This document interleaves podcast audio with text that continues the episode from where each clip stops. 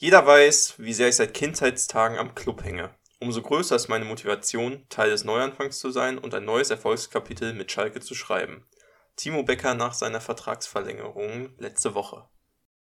Und damit begrüßen wir euch ganz herzlich zur siebten Folge von unserem Podcast Schalke, die Nordkurve und ich mit einer absoluten Premiere, mit dem ersten Sieg, seitdem wir podcasten und dem zweiten Saisonsieg des FC Schalke 04 am Sonntagnachmittag gegen den FC Augsburg. Endstand 1 zu 0. Und ja, endlich mal wieder ein Sieg. Es ist endlich passiert, es ist endlich passiert. Also ich habe mich also, wir sind zwar schon längst abgestiegen, aber man freut sich ja über die kleinen Dinge mittlerweile. Und das ist schon ein großes Ding, muss man ja auch sagen. Also jetzt endlich mal wieder gewonnen. Das war jetzt auch wieder, zwölf Spiele waren wir wieder sieglos, ne, nach dem Hoffenheim-Ding. Ja, aber tat, tat mal wieder gut. Ich meine, Ralf Fährmann hat es auch nach dem Spiel, hat er so ein Insta-Poster gemacht. Äh, irgendwie hat er sich nochmal bei allen bedankt. Wir brauchen eure Unterstützung, seid immer für uns da und auch wir wissen, äh, wie die Situation ist und können das auch gut einordnen. Ja, fand ich sympathisch, war ganz nett und äh, ich meine, die wissen, glaube ich, ich hoffe, die Mannschaft weiß auch, dass er abgestiegen ist und da wird jetzt nicht nur irgendwie über das Wunder gequatscht. Ja, die, die soll nicht, die soll nicht, genau, mal ganz klassisch, ganz klischeehaft von Spiel zu Spiel denken und ein, einfach gucken. Also so, ja. gewinn deine Spiele, so außer gegen Frankfurt halte ich alle Spiele theoretisch für gewinnbar gegen, weil die alle unten stehen. Freiburg, okay, die haben aber jetzt auch gegen Bielefeld verloren. So, und dann guck, was die anderen machen und in zwei, drei Spieltagen ja. kann man drüber reden, wenn wir jetzt plötzlich die nächsten drei Spiele natürlich gewinnen und da die anderen verlieren, dann können wir natürlich plötzlich wieder anfangen zu ja, reden. Aber jetzt brauchst ja. du dann natürlich zum jetzigen Zeitpunkt Auf gar keinen Fall. Ja, vor allem, vor allem jetzt haben die anderen ja auch, also dass Bielefeld da jetzt unten noch gepunktet hat, dann haben sich äh, zwar gestern noch ähm, Mainz hat gewonnen. Mainz, genau, Mainz und Köln die Punkte gegenseitig weggenommen, aber ja, es war aber für uns ein super Spiel mal wieder. Und ich muss auch, ich muss auch über das ganze Spiel hinweg sagen, wir waren, es war auch einfach verdient. Mal wieder. Also, dass, dass ich das mal sagen kann, jetzt wird mal, jetzt, wenn wir gleich jetzt über das Spiel reden, es wird, denke ich, nicht nur gemeckert, es wird sich nicht aufgeregt, sondern es wird zum ersten Mal gelobt, glaube ich auch ja, mal. Wirklich, definitiv. Durch die Bank gelobt. Ja. ja. Und Schalke ist tatsächlich, wir haben, wir haben ja sonst so viele Negativrekorde, deshalb vielleicht mal äh, zum Einstieg ins Spiel mal mit einem positiven Rekord starten. Schalke hat bisher alle Spiele der Saison zu null gewonnen. Das hat kein anderes Team geschafft. deshalb, deshalb mal ein kleiner positiver Rekord über Schalke. Äh, sollten wir das bis zum Saisonende dazu halten, werden wir übrigens die einzige Mannschaft der Bundesliga-Geschichte, die es geschafft hat, all ihre Spiele zu null zu gewinnen. Also, das, äh, stark. das, das wäre ja zumindest stark, mal was. Ja. Aber naja, grundsätzlich ganz ganz solides Spiel und vor allen Dingen ein frühes Tor. Das ist das früheste Tor seit November 2017, also seit fast vier Jahren oder drei. Das ist schon krass. Das ist schon krass. Und das erste Tor seit, äh, ich meine, Januar, Anfang, äh, Anfang 2019, das wir in der ersten Viertelstunde geschossen haben. Ja, also genau. da waren wir ja immer. Es, es ist mir gar nicht so aufgefallen, muss ich sagen. Aber jetzt, wo ich es dann gelesen habe, dachte ich so, oh, stimmt ja. Irgendwie so am Anfang schießen wir nie Tore. Aber naja, kommen wir, kommen wir mal zur Aufstellung. Der, der Fährmann war wieder fit, hat den Renault ersetzt im Tor. Nachvollziehbar finde ich, meiner Meinung nach, Identifikationsfigur musste da hinstellen jetzt in der Zeit. Ähm, dann haben wir mit Dreierkette gespielt wieder. Becker, Stamboli und Chao.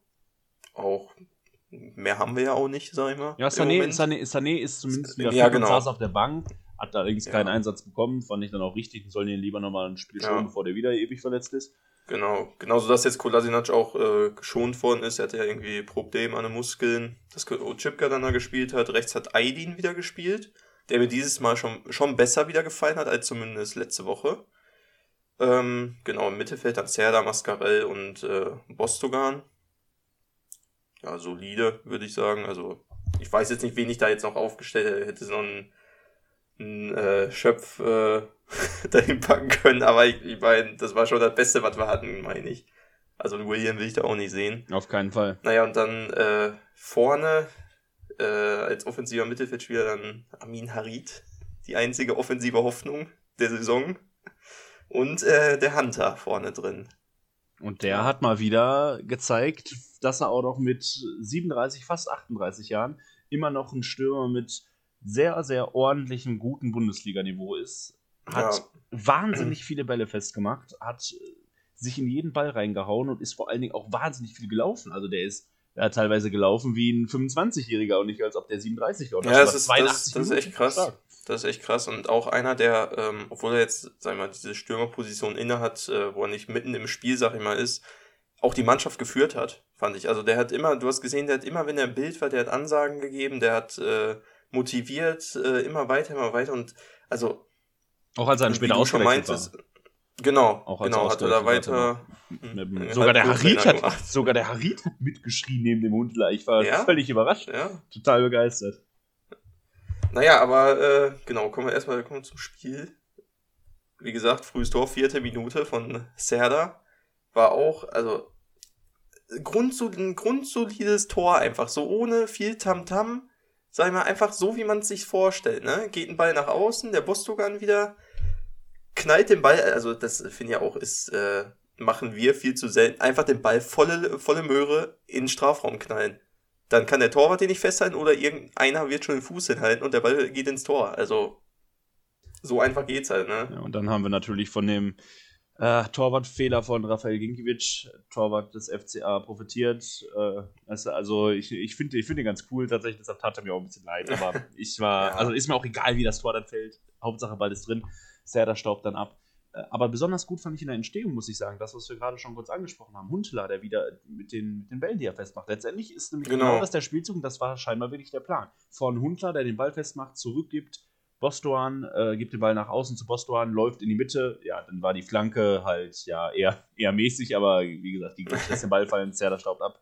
Und dann bist du halt wirklich auch mal nach nicht mal vier gespielten Minuten in Führung. Beziehungsweise dann hat es wieder zwei Minuten gedauert, weil der VAR mal wieder eingegriffen hat, äh, beziehungsweise überlegt hat, ob es eventuell abseits war. Abseits finde ich ihn ja aber weiterhin relativ sinnvoll, sag ich mal.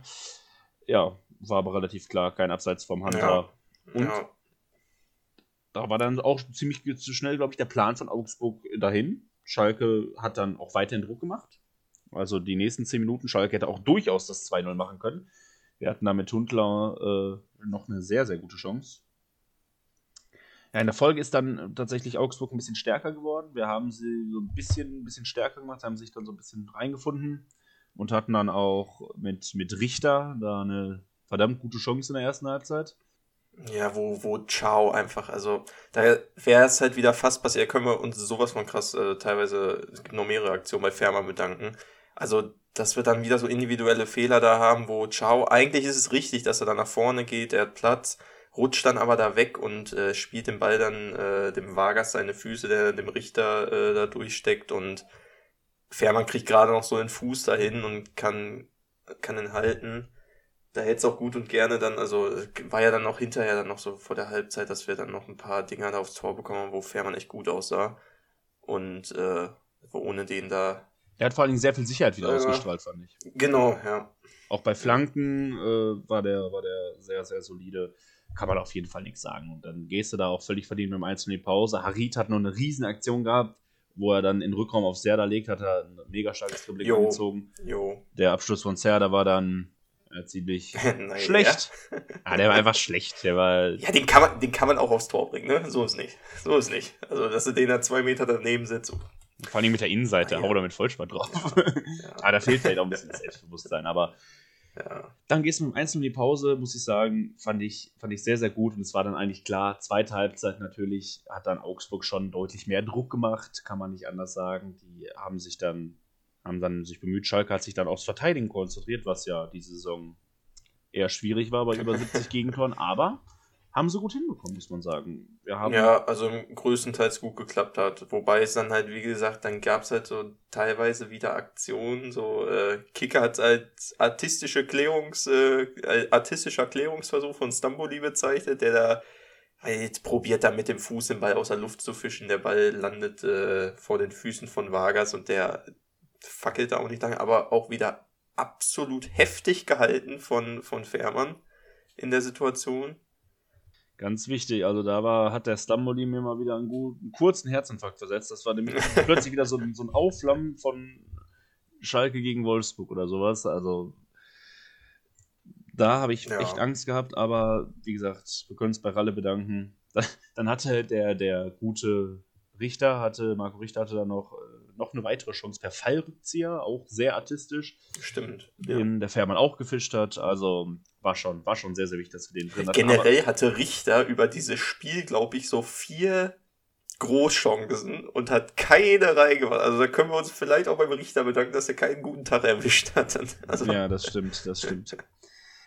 Ja, und dann noch Klaas-Jan Huntler schon häufig angesprochen, auch noch ein mega Freischuss. Seit wann schießt er die Freischüsse? Ich bin jo, fest davon ausgegangen, dass Kolasinac schießt, ja, weil das ja, eigentlich voll die ja. Position für Linksfuß ist. Mm. Aber Huntler haut mit rechts drauf aus 25 Metern und da muss man sagen, hat der gute Ginkiewicz sich wieder so ein bisschen rehabilitiert, stark aus dem Eck gefischt.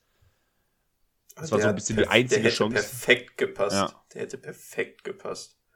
Aber auf jeden Fall, also, besser konntest du ihn eigentlich nicht schießen fast, hätte ich gesagt. Aber naja, war das Spiel auch, sag ich mal, dann ist halt so vor sich hingetröpfelt noch, ne, die letzten Minuten.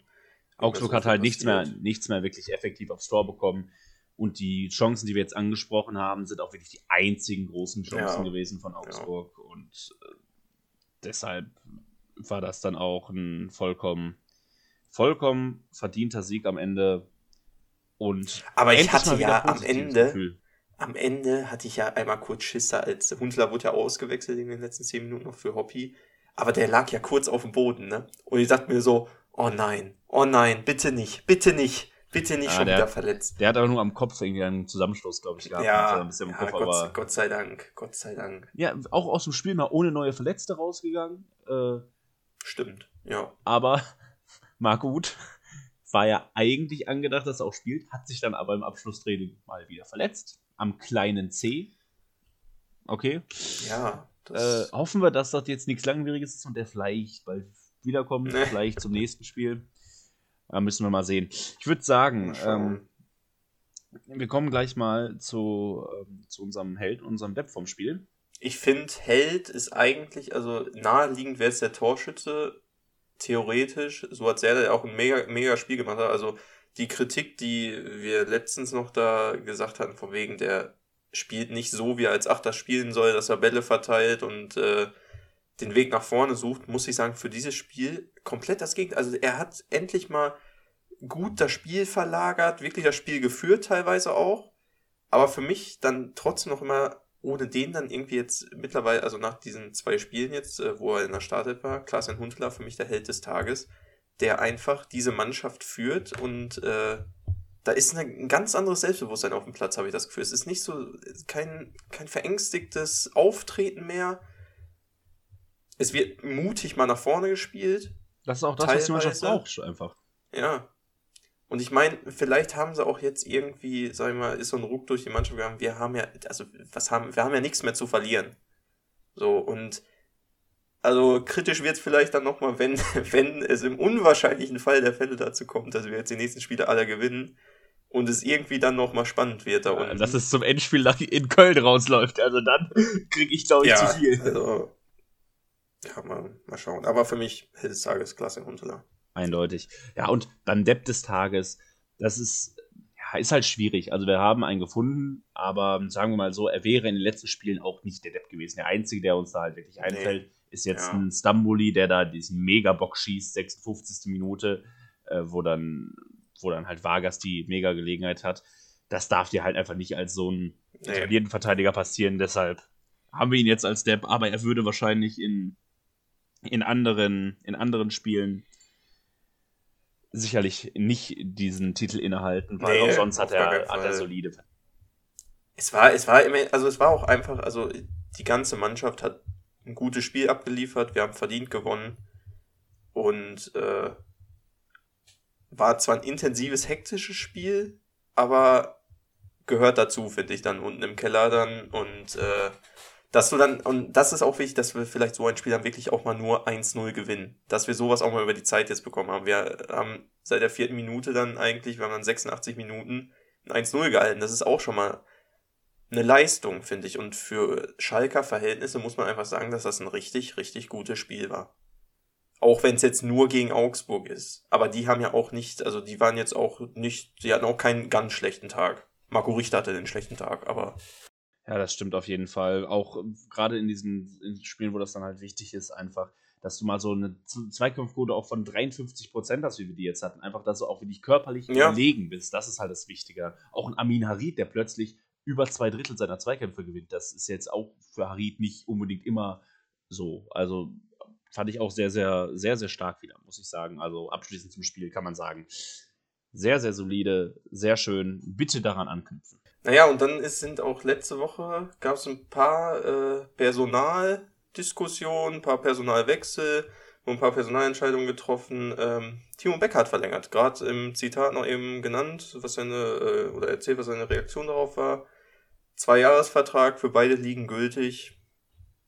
Das ist der Weg, oder? Ja, definitiv. Und du hast halt wieder einen Eigengewächs, der aus der, aus der knappen Schmiede kommt, 24-jährig, der halt wirklich in den letzten ein, zwei Spielzeiten sich halt wirklich komplett etabliert hat und sehr, sehr solide spielt. War ja auch mal als Rechtsverteidiger im Einsatz, jetzt sonst jetzt Innenverteidiger und macht da wirklich einen grundsoliden Job.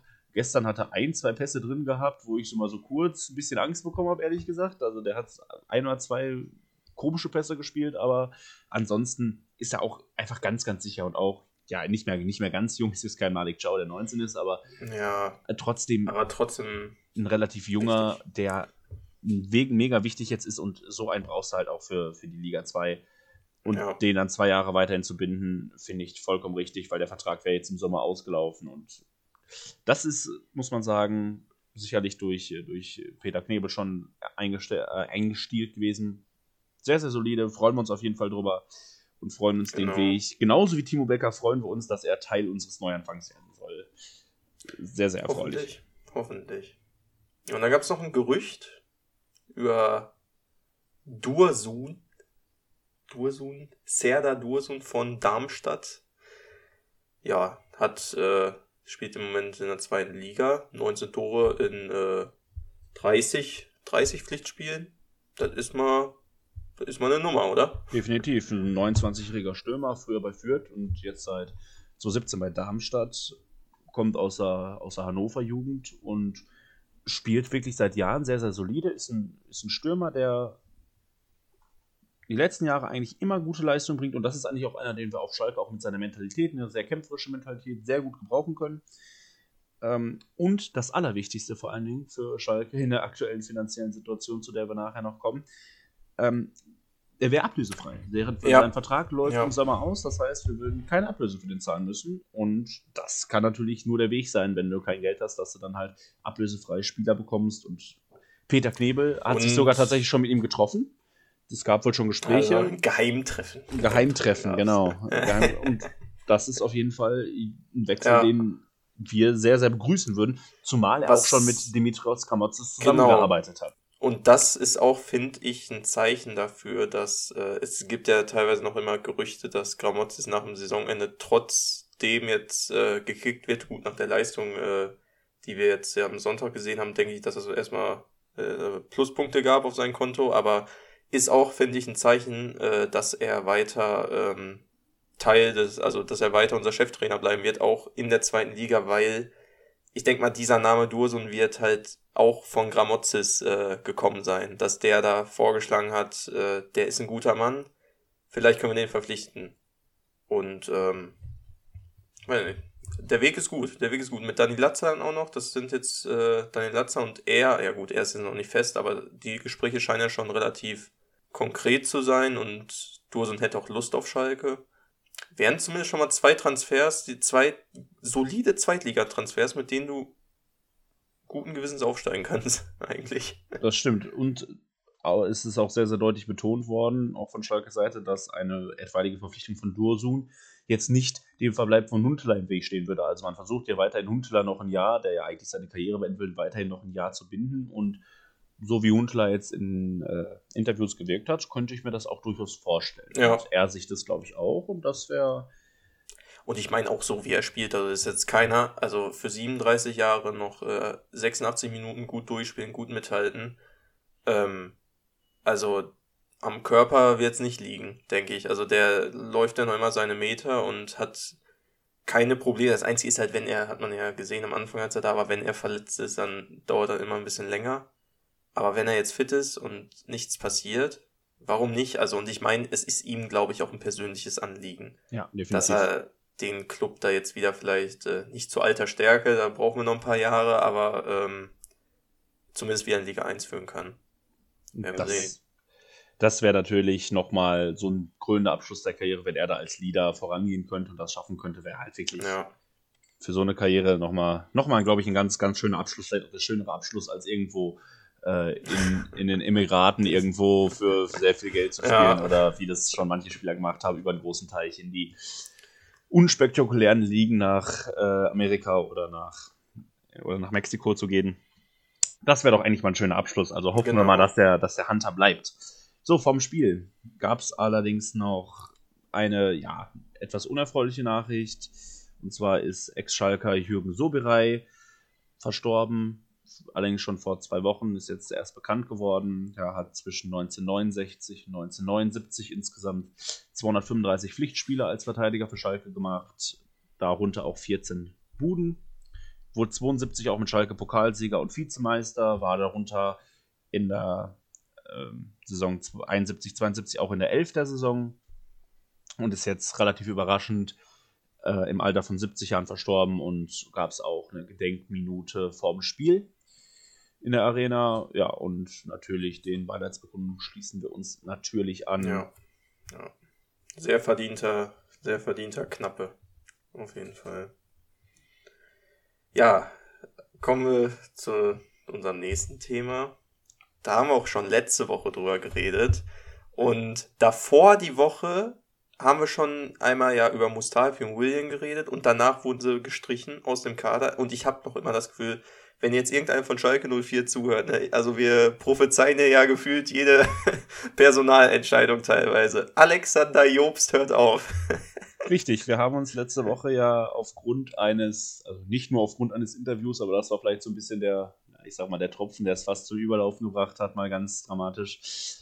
Ähm, Alexander Jobst tritt am 30.06. frühzeitig von seinem Amt als Marketingvorstand zurück. Als offiziellen Grund hat er angegeben, äh, dass es halt Anfeindungen und Bedrohungen vor allen Dingen auch gegen seine Familie gibt. Es gab wohl, also anonym wohl alles. Es gab wohl äh, auch Mitteilung, ja, wir wissen, wo deine Kinder zur Schule gehen und so. Und das ist, also, das ist natürlich bei aller Das Kritik, das ist aller, aller. Kritik an Alexander Jobs ist das natürlich niemals so zu tolerieren und kann nicht sein. Und ich weiß nicht, was das für Menschen sind, weil letztendlich helfen sie dem Verein damit ja nicht.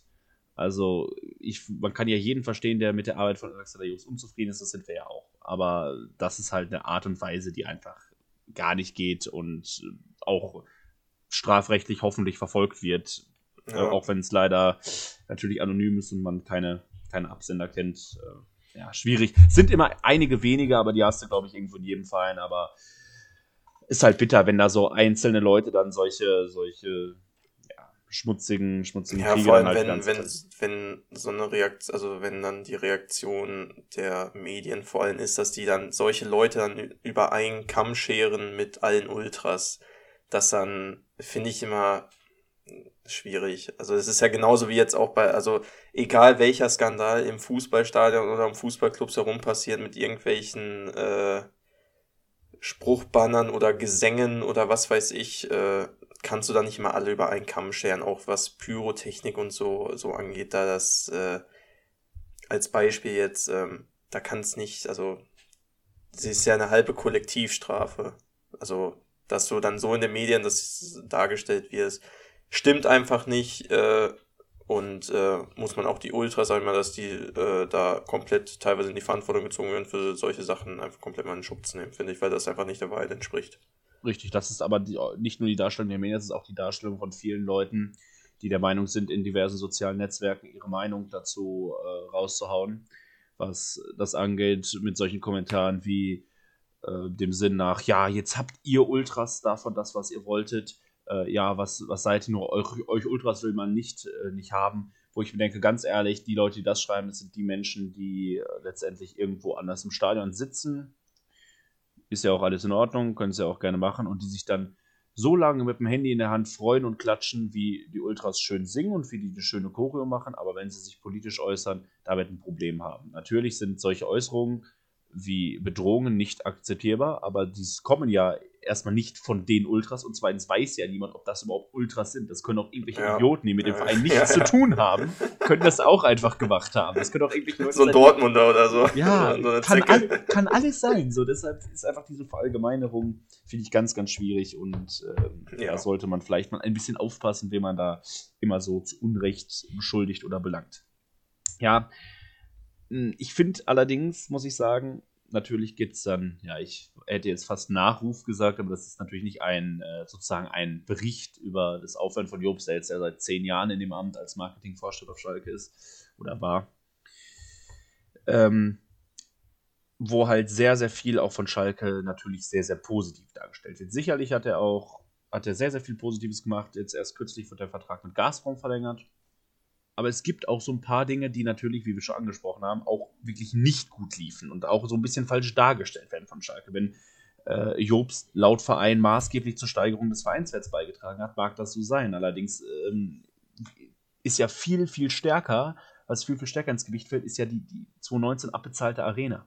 So, 2019 haben wir eine Arena abbezahlt und dadurch hat sich der Vereinswert nun mal massiv gesteigert. Deshalb muss man das immer ins Verhältnis setzen. Und auch, Ja, wenn wir später nochmal zu den Geschäftszahlen kommen, ähm, letztendlich ist, hat auch Alexander Jobst Gebiete, sie haben massiv äh, verloren in den letzten Jahren und haben massiv äh, finanzielle Einbußen auch dem Verein gebracht. Das muss man halt auch so sagen.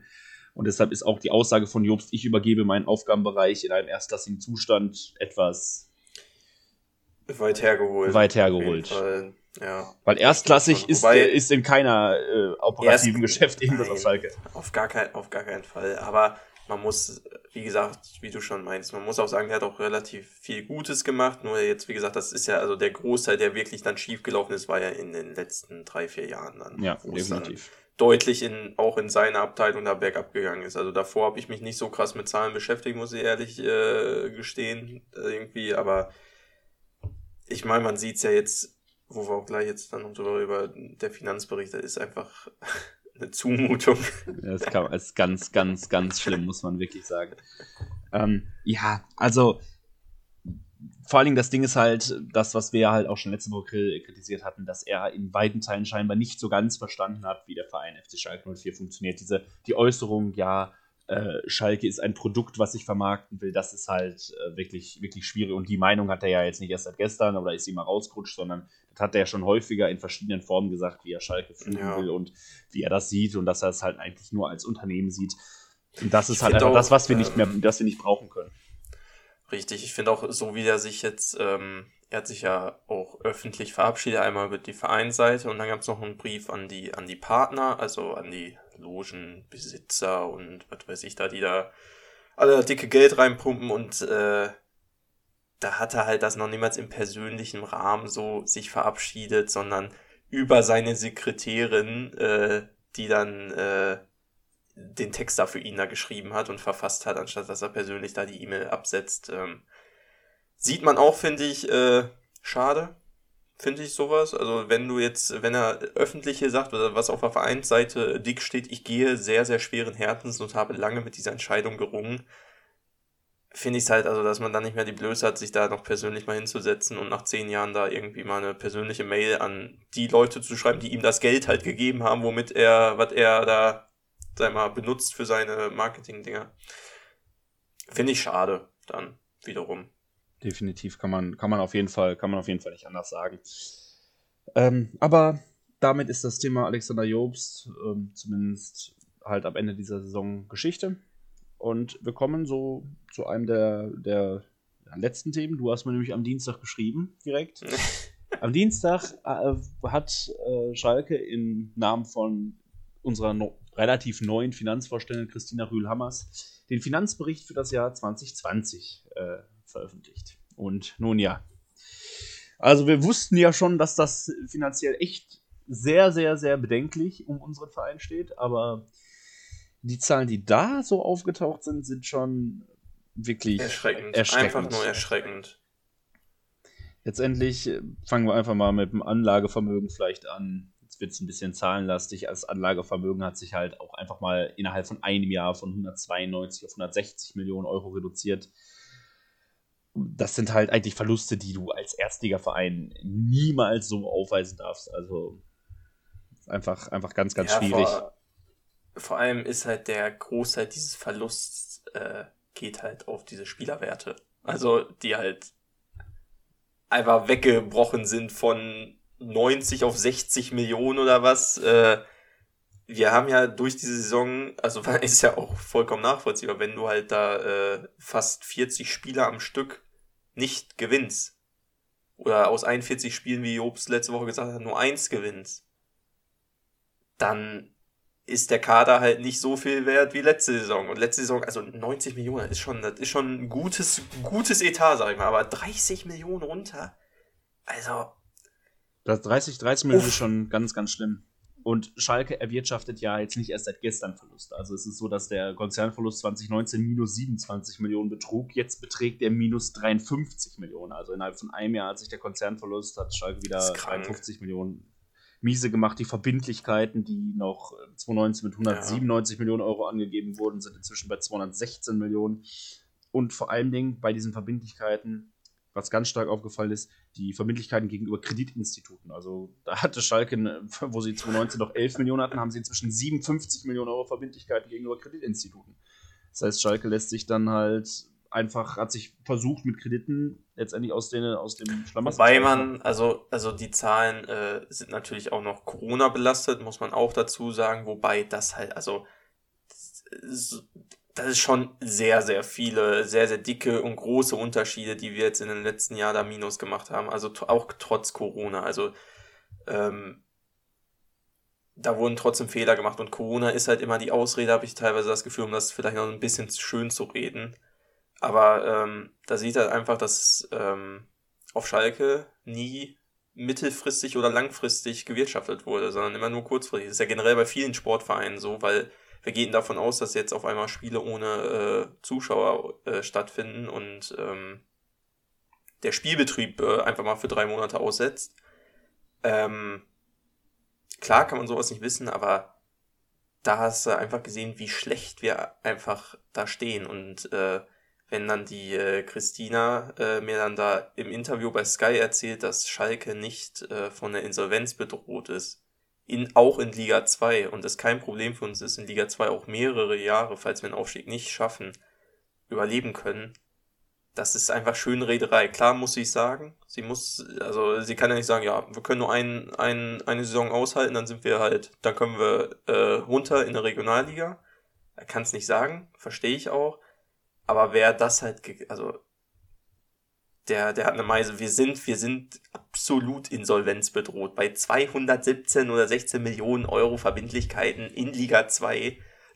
Wie viel bezahlen wir davon denn ab? Wir kriegen in Liga 2, wie viel TV-Gelder kriegen wir? Das, ein Bruchteil ja von dem. Ein Bruchteil ja, von dem. Ja, es ist ja nichts. Es ist ja nichts.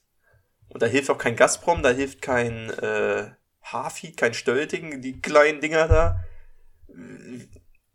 Wir haben einfach kein Geld. Bei, bei, 200, bei 216 Millionen Euro, da ist ja, ist es sicherlich dann, können solche Sponsoren kurzfristig helfen, aber langfristig wird es halt, wird's einfach schwierig. Vor allen Dingen diese Corona-Ausrede nochmal in Zahlen vielleicht ausgedrückt. Der Umsatzerlös von Schalke ist halt auch mal um geschmeidige 100 Millionen Euro zurückgegangen, von 274 auf 174 Millionen im letzten Jahr. Und dadurch sind nur 25 Millionen Einbußen, dadurch, dass wir keine Fans im Stadion haben. Also sowas wie Ticketeinnahmen ähm, etc. Catering spielt da auch rein und da trotzdem gibt es einen Werk von 75 Millionen Euro, der unabhängig von Corona oder zumindest nicht hauptschuldig durch Corona äh, nun mal Verlust gemacht ist. Unter anderem Alexander Jobst, wir erinnern uns, ich übergebe meinen Aufgabenbereich im erstklassigen Zustand, Sponsoring-Verluste von 25 Millionen Euro im letzten Jahr. auch das muss man dann vielleicht auch mal so ein bisschen damit einberechnen. Aber, aber es gibt, es gibt ein, also was, was ich witzig fand, eine positive Sache. Wir konnten unser äh, man bezahlt ja auch Spielerberater. Das war mir gar nicht so bewusst, dass man so viel Geld für Spielerberater bezahlt hat. 2019 haben wir noch äh, 15 Millionen für Spielerberater gezahlt, jetzt sind es nur noch 10. Ja, super. Aber bei uns laufen ja auch nicht mehr die erstklassigen Spieler rum. Ne? Genau, die nicht mehr so teure Berater haben. Ja. Besser, besser ist es vielleicht. Ja, also wie gesagt, wir müssen halt gucken, dass wir in irgendeiner Weise auf den grünen 2 kommen und da muss ich finanziell halt wirklich so ein bisschen ein bisschen was wirklich verbessern, sonst wird es halt, sonst wird es ganz, ganz schwierig, glaube ich. Was ja jetzt auch eine Maßnahme war, äh, ist das hier, das, dieses ganze Berger Feld-Projekt da, ähm, haben ja da, die haben ja dick aufgerüstet, dick gebaut, da, ich weiß nicht, ich glaube sechs, sechs neue Fußballplätze noch dahingesetzt, das Parkstadion so umgebaut, dass da jetzt die äh, U19 und U23 und alle, wie sie heißen, äh, da ihre Heimspiele austragen können, damit sie nicht mehr nach Wattenscheid, Herne und Co. müssen. Zu ihren Heimspielen. Ähm, das wurde jetzt gestoppt. Ist auch, denke ich mal, richtig.